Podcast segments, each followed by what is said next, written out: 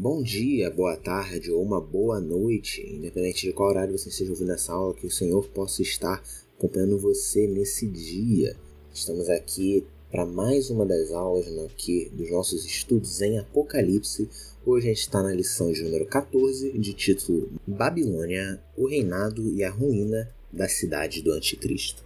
A lição de hoje vai estar abordando de Apocalipse 17:1 até Apocalipse 19:10. Então você vê que é um bloco de texto considerável. Então talvez essa aula tenha acabado ficando um pouco maior. Qualquer coisa que você tenha uma dúvida, que eu talvez não possa ter aprofundado um pouco mais, você pode mandar lá no nosso grupo. Por quê? Porque a gente talvez esteja passando por cima de algumas minúcias do texto para que a gente consiga cobrir o texto todo na aula de hoje. De qualquer forma, não se esqueça de ter ouvido as aulas anteriores, isso é muito importante. A gente está no capítulo 17 de um livro que está desenvolvendo muitos temas ao longo de todos os capítulos anteriores. Então, eu sempre vou falar para você ir e ouvir as aulas que vieram antes dessa, porque senão eu vou estar tá referenciando muita coisa aqui que eu estou assumindo que você sabe por ter ouvido as aulas anteriores e você vai estar tá meio perdido, não é? Enfim, de qualquer modo, vamos fazer uma oração para que o Senhor possa estar nos guiando na aula de hoje. Senhor nosso Deus, Deus amado, Deus de infinito amor e misericórdia, nós te agradecemos, Senhor, porque o Senhor tem sido bondoso conosco. Te agradecemos porque o Senhor tem sido misericordioso quando nós não merecemos a tua misericórdia. E o Senhor tem nos sustentado a cada dia. Tendo isso em mente, Senhor, pedimos que o Senhor nos guie, tanto a mim quanto aqueles que estarão ouvindo essa aula, para que possamos ter uma compreensão correta da tua palavra, Senhor. É o que te pedimos e te agradecemos, em nome do teu Filho Jesus Cristo. Amém.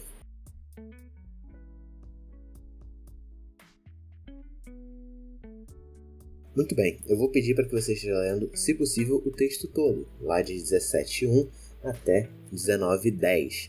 No entanto, a gente vai indo caminhando lentamente ao longo desse texto. Apocalipse do 17.1 até o 19.10 é um amplo, instantâneo interpretativo da sexta e da sétima taças, que predizem o juízo da Babilônia e que foram profetizados pela primeira vez lá no capítulo 14, verso 8. A lição de hoje ela vai ser seguida de uma descrição da última batalha, que é o que a gente vai ver na aula que vem. Mas, para começar, eu vou pedir para que você esteja lendo os versos 1 até o verso 3 do capítulo 17. Leia aí. Já leu? Muito bem, vamos elaborar agora. O anjo que revela a visão no capítulo 17 e que a interpreta mais a seguir é referido como um dos sete anjos que tem as sete taças. Essa aqui é a primeira indicação que o capítulo 17 expande a sexta e a sétima taças. E o ponto principal da visão é o julgamento da grande meretriz que se achava sentada sobre muitas águas. Representar a Babilônia como uma meretriz indica sua natureza atraente e sedutora, empenhada para desviar as pessoas de Cristo. O anjo fala a João com palavras tomadas do juízo de Deus sobre a Babilônia histórica, lá em Jeremias 51. O fato da Babilônia estar sentada sobre muitas águas apenas fala da sua soberania sobre as nações, porque a palavra sentar em Apocalipse indica soberania, seja usada por Deus, por Cristo, por anjos ou por seres malignos. No mínimo, o fato dela estar sentada sugere uma aliança da mulher com o mundo e com a besta. Parte da base para o julgamento da Babilônia é o fato de que com ela se prostituíram os reis da terra, e com o vinho da sua devassidão foi que se embebedaram os que habitam na terra. A adoção dos reis e das nações à prostituição não se refere a uma imoralidade literal, mas um simbolismo para a aceitação de exigências religiosas e idólatras da ímpia ordem terrena que é instituída pela Babilônia. O efeito inebriante do vinho da Babilônia elimina todo o desejo de se opor à resistência a essa influência destrutiva que ela traz, cegando aqueles que estão inebriados à insegurança dessa própria Babilônia e para Deus como fonte de verdadeira segurança, entorpecendo elas contra o temor de um juízo vindouro. Para as raízes do Antigo Testamento, a gente pode olhar lá para Oséias. Quando a gente lê no capítulo 4, versos 11 e 12, a sensualidade, o vinho e o mostro tiram o entendimento. Meu povo consulta o seu pedaço de madeira porque um espírito de prostituição os enganou. Uma interpretação financeira do versículo, isso é, uma visão da prostituição aqui também como se referindo como um meio para você adquirir vantagens econômicas, é confirmada por uma alusão a Isaías 23:17, em que Tiro se prostituirá com todos os reinos da terra. Tiro é chamado de meretriz porque causou uma destruição e provoca impureza entre as nações ao dominá-las economicamente e as influenciar a adotar a sua idolatria. Que a idolatria está incluída juntamente a uma ênfase econômica é evidente justamente nessa passagem de Isaías, em que o ganho e o salário ilícitos de Tiro são dedicados ao Senhor no futuro, em vez de qualquer outro objeto de dedicação como anteriormente. Portanto, a Babilônia é esse sistema religioso e econômico predominante em aliança com o Estado e com as suas atividades relacionadas, tal como existe em várias formas ao longo de todas as eras. O anjo ele transporta João em espírito ao deserto, e aqui em espírito é uma forma de comissionamento profético, baseada em fórmulas semelhantes lá no Antigo Testamento. O transporte do vidente a um deserto alude a Isaías 21 novamente, em que uma visão de Deus é revelada ao profeta Isaías como vinda do deserto, da horrível terra. Tanto em Isaías como em Apocalipse, o deserto é central a essa visão, embora no primeiro a visão tenha sua origem no deserto, enquanto no segundo o profeta é levado ao deserto para então contemplar a visão. O deserto ele é ao mesmo tempo um lugar de proteção ao povo de Deus, mas também um lugar de morada de animais selvagens, como serpentes, e de espíritos malignos, quando a gente olha para uma perspectiva espiritual. É um lugar de pecado, juízo e perseguição dos santos, uma horrível terra, como diz lá em Isaías, na qual é predita a queda da Babilônia. O versículo 3 afirma que toda visão do capítulo 17 surge na dimensão espiritual de um ermo ou de um deserto, e que ali habita a meretriz montada numa besta escarlate com sete cabeças e dez chifres. Além disso, em Isaías 21, que sem dúvida está aqui por trás dessa passagem, combina de um modo singular as referências ao deserto e ao mar. Quando a gente lê no verso 1 de Isaías 21, sentença contra o deserto do mar, e não é uma mera coincidência que nos versículos 1 e 3 a Babilônia é descrita como num deserto e ao mesmo tempo sentada sobre muitas águas. Isso parece aqui geograficamente contraditório, no entanto, se trata de uma geografia simbólica, justamente para transmitir algum tipo de símbolo, para transmitir alguma ideia que esses dois símbolos, o deserto e o mar, estão representando. O caráter ímpio da Babilônia continua a ser visto na seção que a gente vai ter a seguinte, dos versos 4 até o verso 7. No entanto, parte da aparência da mulher nesses versículos, algo que também parece ser bom ao seu respeito. João, ele vê, então, uma mulher montada numa besta escarlate, besta repleta de nomes de blasfêmia com sete cabeças e dez chifres, e a representação de besta é quase idêntica à lá do capítulo 13, de modo que essa mesma besta é aqui novamente descrita. E essa cor indica um traje real e, consequentemente, uma realeza, porém, mais particularmente, a natureza perseguidora do dragão lá no capítulo 12 e da besta aqui que derrama o sangue vermelho dos santos. Os nomes de blasfêmia, como no capítulo 13, se referem às falsas reivindicações de soberania por parte da besta. Embora intimamente associada à besta, a mulher não deve ser equiparada à besta. O fato da mulher estar montada na besta indica sua aliança com ela. Ela representa o mundo ímpio na sua atuação com o Estado em termos sociais, culturais e econômicos para perseguir, então, os cristãos. Vou pedir agora para você ler os versos 4 até o verso 7 desse mesmo capítulo. Já leu? Muito bem. A descrição da mulher confirma que ela representa forças econômicas mundanas que agem em conduio com o Estado na perseguição dos cristãos. Achava-se mulher vestida de púrpura e de escarlata, adornada de ouro, de pedras preciosas e de pérolas. A mulher tem na mão um cálice de ouro transbordante de abominações e com as imundícias da sua prostituição, muito semelhante à descrição que Jeremias faz da Babilônia histórica, como um copo de ouro que embriaga as nações e as enlouquece. As abominações no cálice da mulher são também referências à idolatria, porque essa palavra é usada frequentemente no Antigo Testamento para se referir à idolatria, à questão da abominação.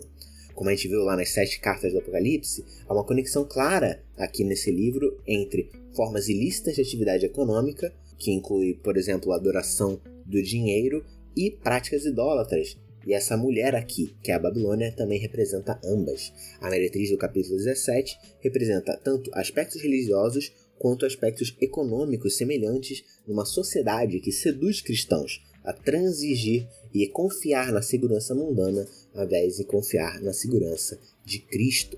Em Apocalipse, um nome da fronte revela um caráter da pessoa e do seu relacionamento com Deus ou com Satanás. O nome da mulher revela claramente sua aliança com a besta. A primeira parte do nome, Babilônia a Grande, vem diretamente lá de Daniel, em que expressa a extensão do poder de Nabucodonosor, no qual ele está se vangloriando. E é justamente a sua orgulhosa independência de Deus que o levou à queda. A mulher também recebe os títulos adicionais de a mãe das meretrizes, abominações da terra. Desse modo, indicando seu papel central na condução das práticas idólatras e da falsa religião, a Babilônia, ela então é retratada como uma mulher no deserto e também como uma cidade, sendo assim colocada em contraste tanto com a mãe, lá no capítulo 12, que vive no deserto, quanto com a noiva, que a gente vai ver lá no capítulo 19, que também é descrito como uma cidade. A mulher, no capítulo 12, dá luz à igreja, enquanto a meretriz, no capítulo 17, busca destruir a igreja.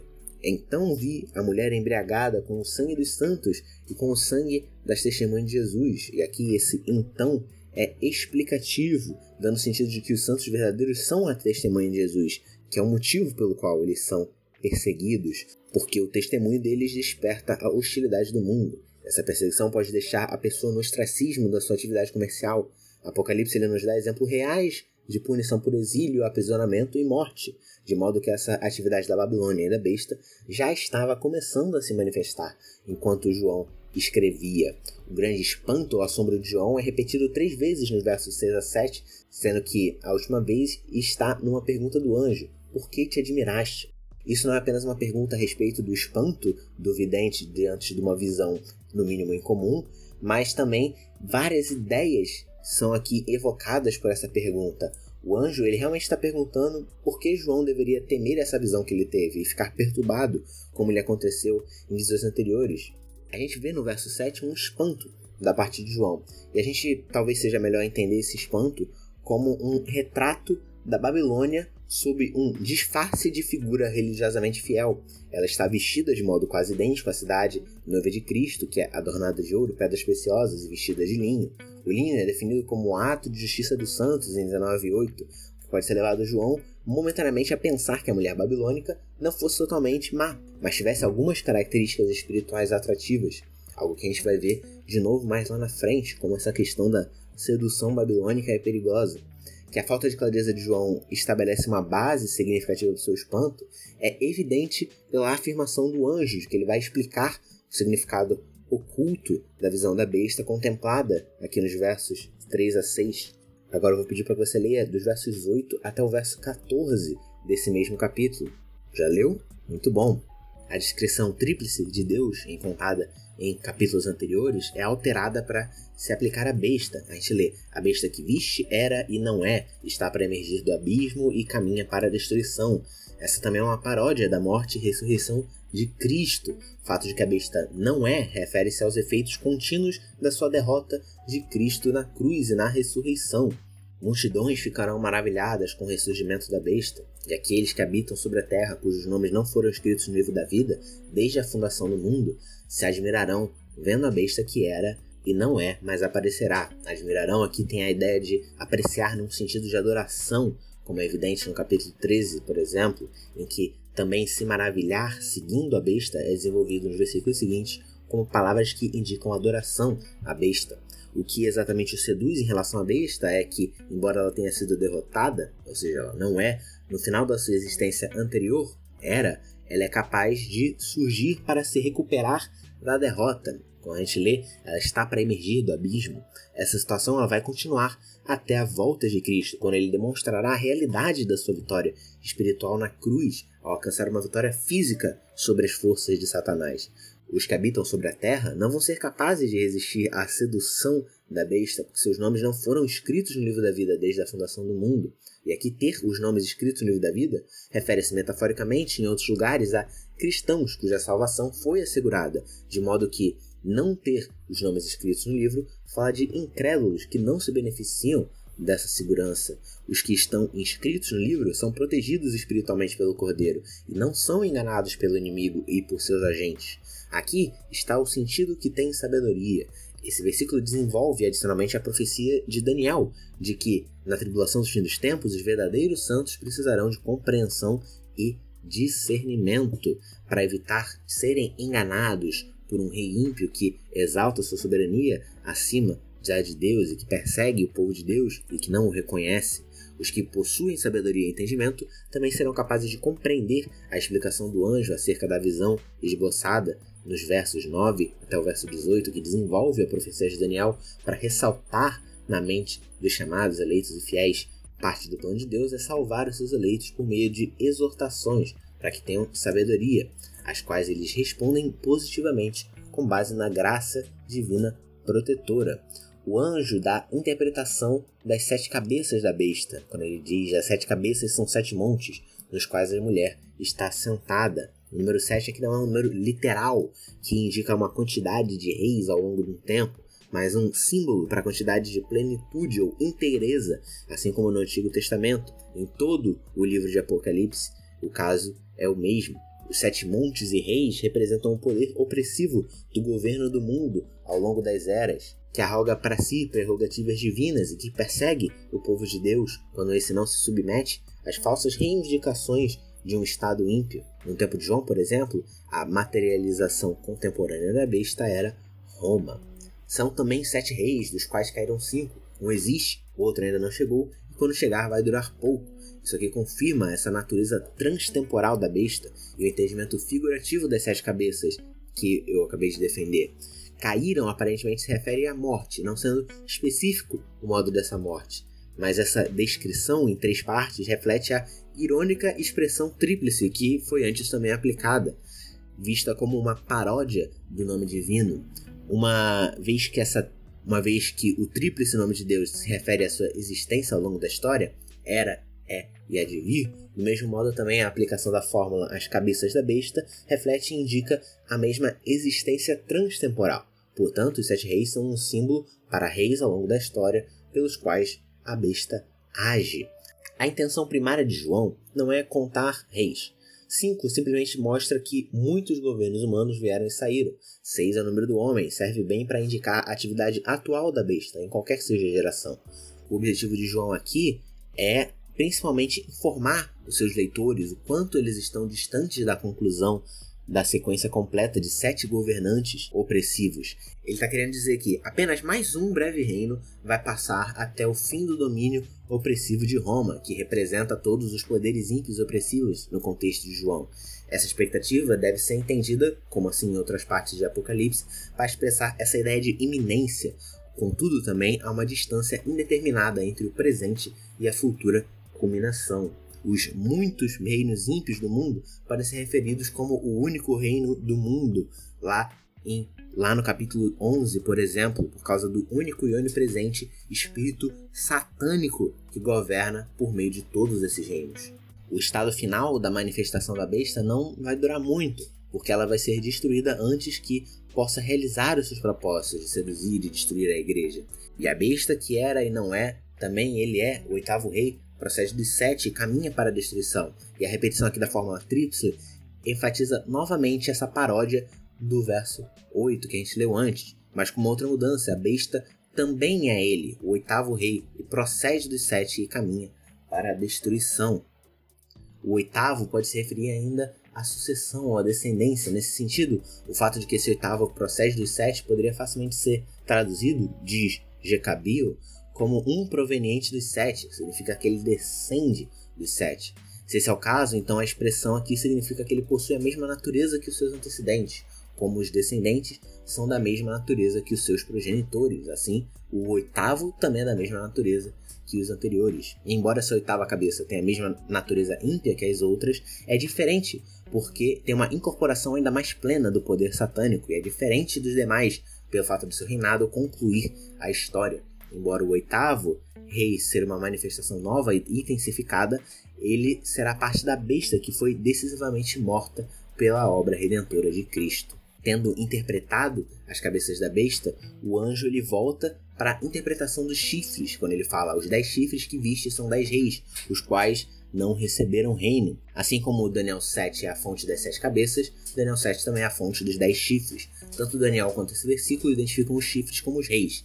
O fato da profecia ainda não ter sido cumprida é evidenciado pela expressão os quais ainda não receberam reino. O número 10 ele não parece se referir a 10 reis literais, mas ele é figurativo do grande poder desses reis que vão se levantar no futuro. Essa ideia de plenitude universal de poder sugere que os 10 chifres são idênticos aos que a gente vai ver mais a seguir, os reis da terra.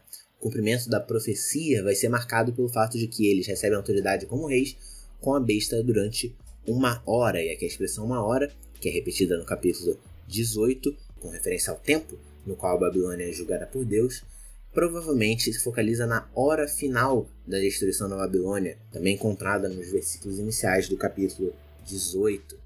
Os dez reis estão unidos em torno de um único objetivo. Tem esses um único só pensamento, oferecem à besta o poder e a autoridade que possuem. O fato que eles oferecem esse poder revela que eles simplesmente não reinam junto com a besta, mas em vez disso se sujeitam à autoridade dela. O propósito deles é então revelado, pelejarão eles contra o cordeiro. No entanto, quando a gente vê no verso 16, parte do seu propósito é destruir a Babilônia antes de preparar um ataque contra o cordeiro. No entanto, eles não triunfarão, porque, como a gente lê no verso 14, o cordeiro os vencerá. A base para a vitória do cordeiro está no fato de que ele é o Senhor dos Senhores e o Rei dos Reis. Os santos lutam e vencem juntamente com o cordeiro. Lê, vencerão também os chamados eleitos e fiéis que se acham com ele. E eles representam a vindicação dos santos perseguidos tanto em Daniel 7 como em capítulos anteriores de Apocalipse. Agora eu vou pedir para que você leia os versos 15 até o verso 18. Já leu? Muito bom. A gente observou que muitas águas, elas são também uma alusão lá a Jeremias 51, onde a gente vê uma referência às águas do rio Eufrates e dos canais que cercam a Babilônia. E essas águas elas ajudavam a cidade a progredir economicamente, forneciam segurança contra ataques externos, por isso lá aquela linguagem de Babilônia estar sobre as águas também.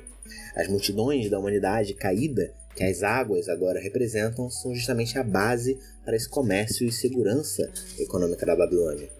A coalizão dos dez chifres e a besta é formada primeiramente para destruir a Beretriz, isso mesmo, para destruir a Babilônia, antes de tentar fazer o mesmo ao cordeiro. Os dez chifres que viste e a besta, esses odiarão a meretriz e farão devastada e despojada. Ele comerão as carnes e a consumirão no fogo. As imagens de destruição da meretriz são emprestadas das descrições de juízo de Deus contra outra meretriz, a nação infiel de Israel. A descrição da desolação aqui da meretriz segue um esboço profetizado de juízo divino da Jerusalém apóstata, lá em Ezequiel 23 até Ezequiel 29. E essas mesmas imagens elas são agora reaplicadas à desolação da meretriz babilônica. O que a Babilônia fez a Israel no período do Antigo Testamento agora é invertido é aplicado ao sistema mundânico babilônico da, na era da Nova Aliança. Os reis da terra reúnem-se para a peleja e se voltam contra a Babilônia. Suas águas são secadas e ela agora é destruída. Esses reis representam o braço político do sistema mundano, que se volta contra o braço econômico e religioso, numa espécie de guerra civil mundial. A meretriz babilônica tem por modelo Jezabel, que representa o espírito de idolatria, espírito esse que ainda é ativo nas igrejas, como a gente viu lá atrás no capítulo 2, quando a gente ainda estava tratando das cartas das igrejas do Apocalipse. Desse modo, a falsa mestra Jezabel, em Apocalipse 2, é de fato parte da Grande Babilônia, que estava levantando sua cabeça dentro da própria igreja por meio de uma figura de uma pretensa mestra cristã, que na realidade é uma falsa mestra, contendo os seus ensinos dentro da igreja de Tiatira. Se você não lembra o que aconteceu na igreja de Tiatira, eu recomendo que talvez você volte lá atrás e ouça a nossa aula sobre a igreja de Tiatira, talvez até ouvir uma segunda vez, mas os seus ensinos falsos dentro da igreja de Tiatira eram provavelmente uma expressão das suas ideias mundanas do sistema babilônico, comunicadas com uma tintura, com um verniz de linguagem cristã. Consequentemente, se a gente tomar tudo que a gente viu até agora, Babilônia refere-se ao Israel nacional apóstata, ao sistema mundano pagão e à igreja apóstata que coopera com ele. A preocupação dominante de João é advertir as igrejas quanto a se comprometer com esse sistema, para que elas não sejam punidas juntamente com ele. João quer adverti-las quanto ao falso ensino de Jezabel, que nada mais é que a ideologia do mundo. A besta e seus aliados destruirão a Babilônia, porque em seu coração incutiu Deus que realizem o seu pensamento e que executem a uma e deem à besta o reino que possuem, até que se cumpram as palavras de Deus. Ainda que a besta e os reis se unam numa causa comum, o próprio Deus é o autor último dos acontecimentos.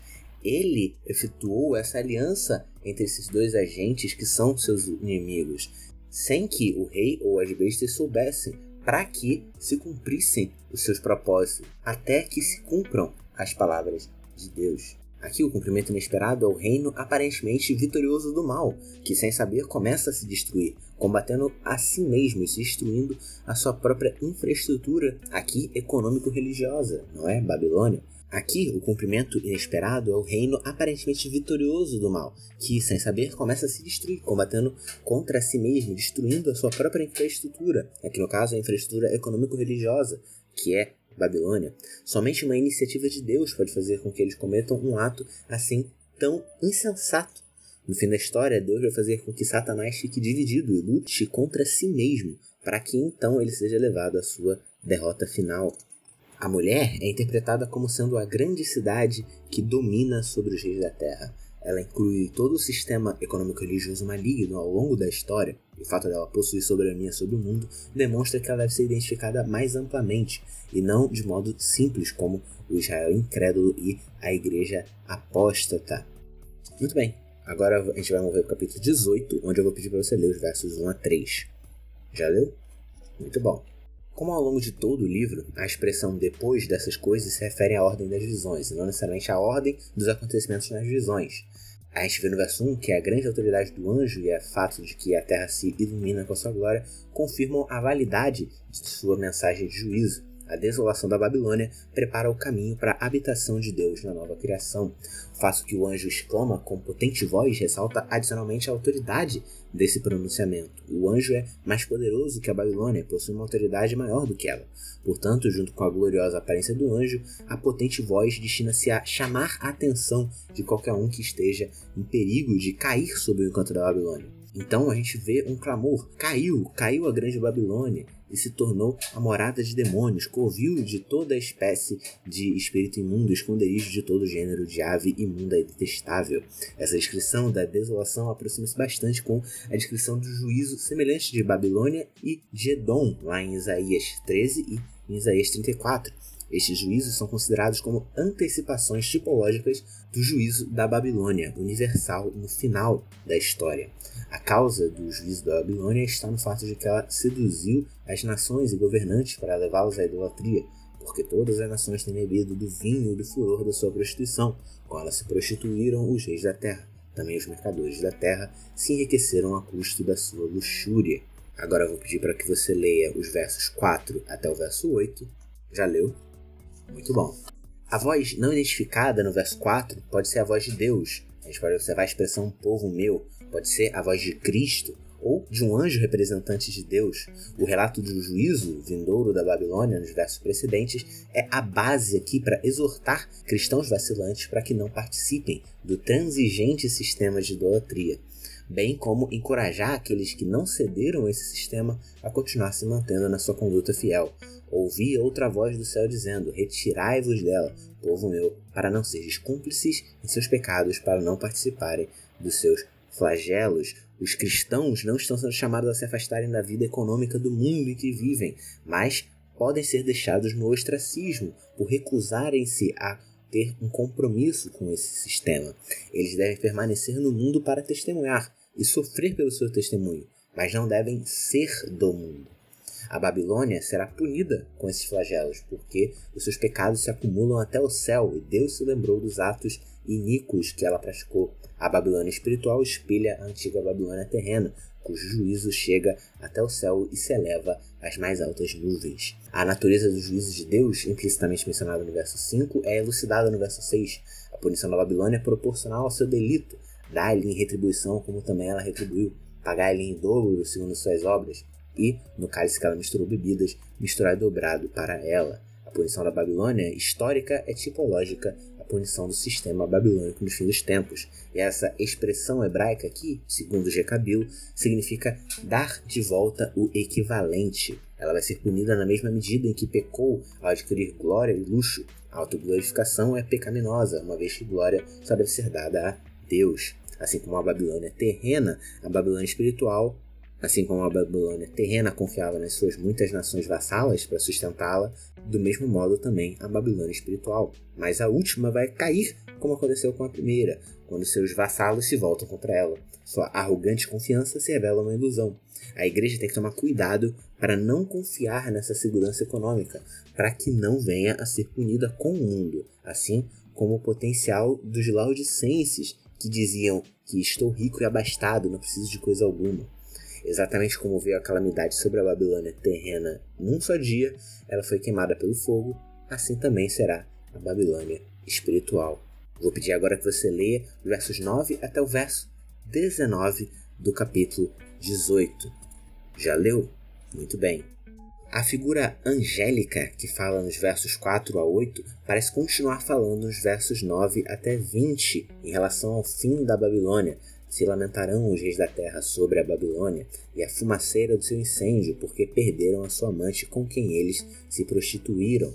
Os reis choram e se lamentam à distância pelo medo do seu tormento. Eles estão apavorados não apenas por causa do juízo em si, mas por causa da sua subitaneidade em uma só hora. O termo juízo revela que os reis incrédulos percebem na ruína da Babilônia a mão judicial de Deus.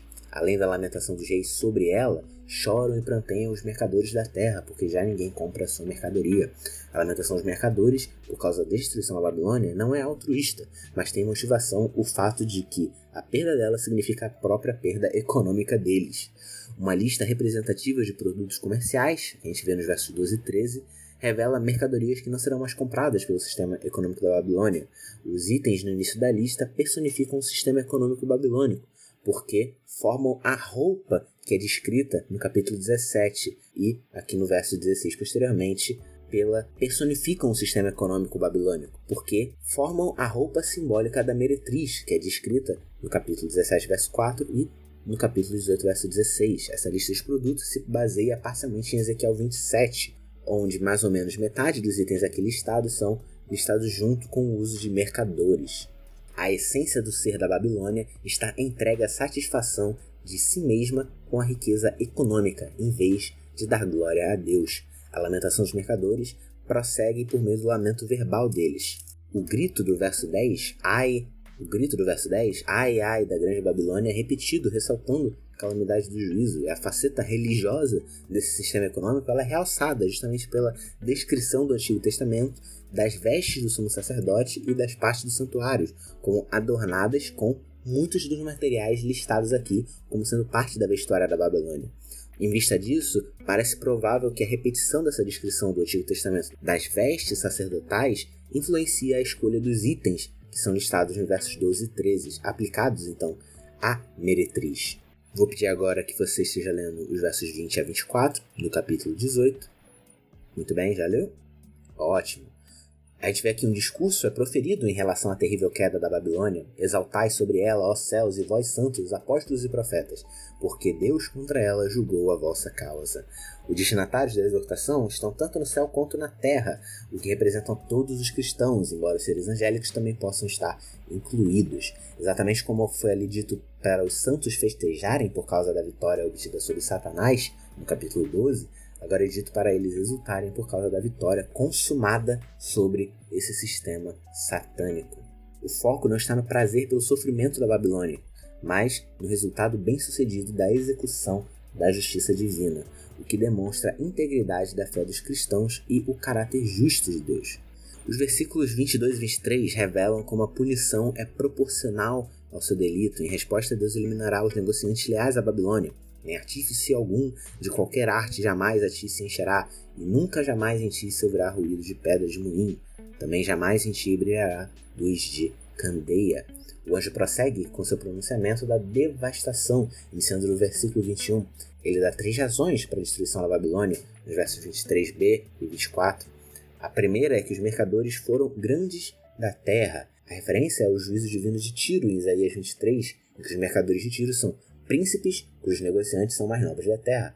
A cidade de Tiro aqui é usada novamente como uma precursora profética da Babilônia espiritual. Esses mercadores se preocupavam apenas com a própria glória, em vez de agirem como mordomos responsáveis pelo que Deus tinha desconfiado. A segunda razão é o juízo da Babilônia, em que todas as nações foram seduzidas pela sua feitiçaria. Com seus encantamentos, a Babilônia seduz as nações para que adorem os ídolos em vez do Deus verdadeiro. Feitiçaria, imoralidade e idolatria estão estritamente relacionadas. E então é dada a terceira razão, que é que nela se achou sangue de profetas, de santos e de todos que foram mortos sobre a terra.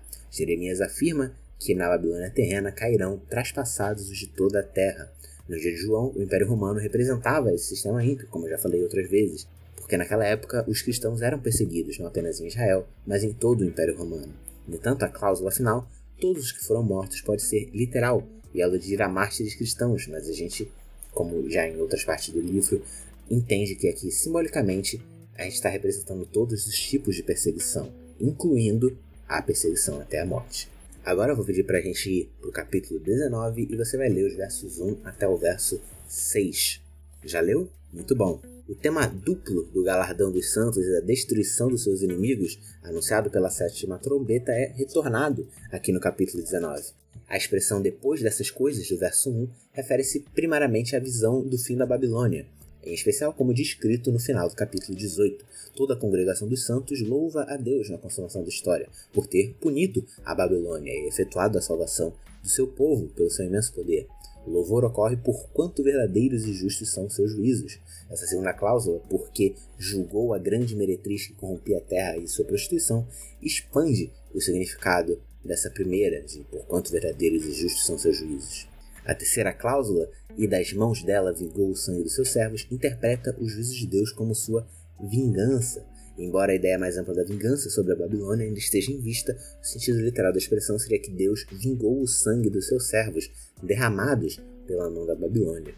A Babilônia é então citada corporativamente, mas seus membros são referidos também individualmente, assim como a noiva de Cristo é aludida corporativamente e como um grupo de indivíduos. O destino do ente corporativo dos indivíduos estão intrinsecamente ligados.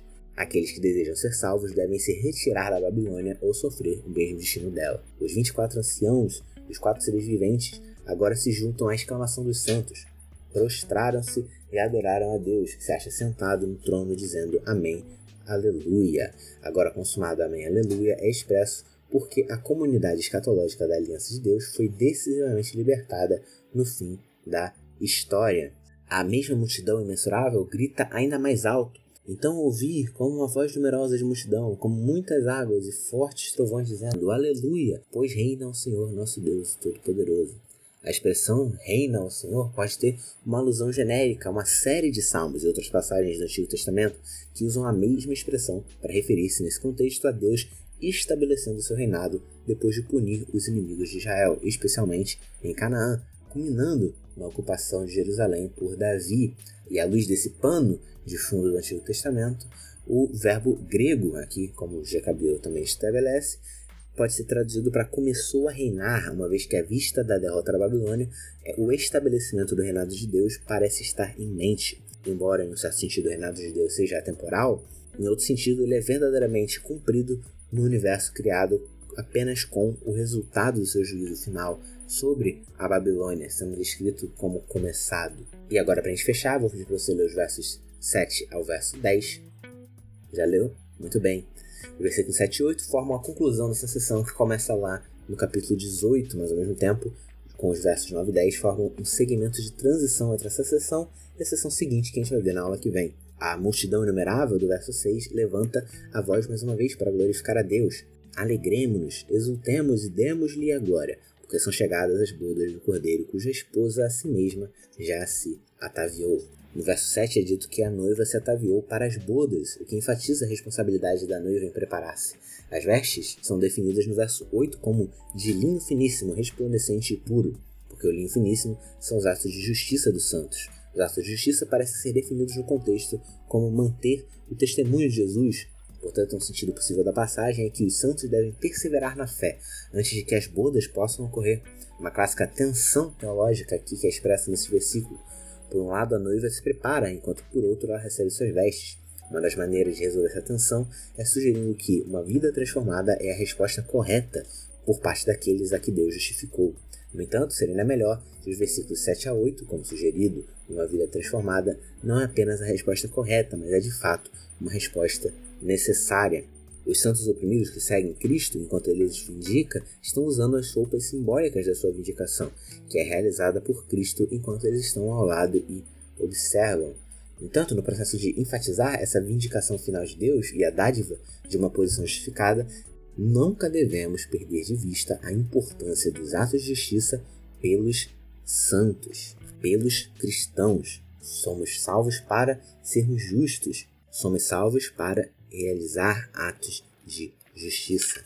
O anjo diz a João: escreve, bem-aventurados são aqueles que são chamados à ceia das bodas do cordeiro. Os chamados são os eleitos lá de Apocalipse 17. Aqui a imagem muda um pouco, porque nos versos de 7 a 8, a igreja corporativa é retratada como a noiva, mas agora os cristãos individuais são retratados como sendo convidados à boda, como convidados para a ceia das bodas. No verso 10, a gente tem uma conclusão para essa seção mais ampla do juízo da Babilônia, iniciada lá no capítulo 17. Em relação à declaração do anjo, no verso 9b, João o adora. E é correto referenciar as palavras de Deus, mas não o mensageiro que as traz. O anjo ele é apenas um conservo de João e dos teus irmãos que mantêm o testemunho de Jesus.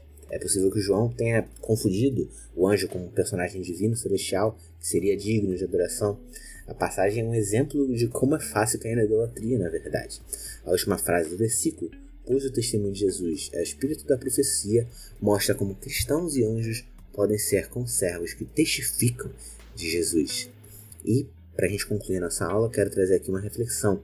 A Babilônia existe e é necessária no sentido de dar refinamento aos cristãos, o que é necessário para que a gente entre no reino eterno.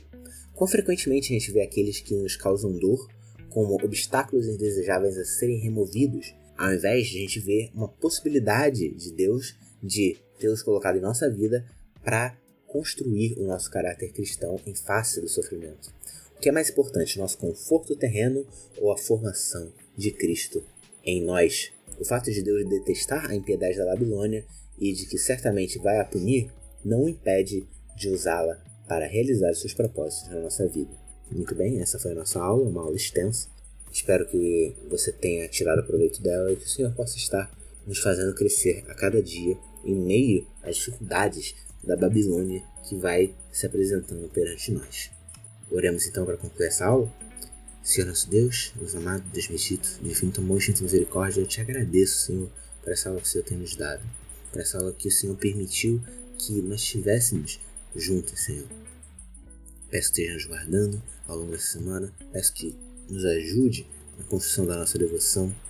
E eu te agradeço, Senhor, porque começamos mais um ano de ABD.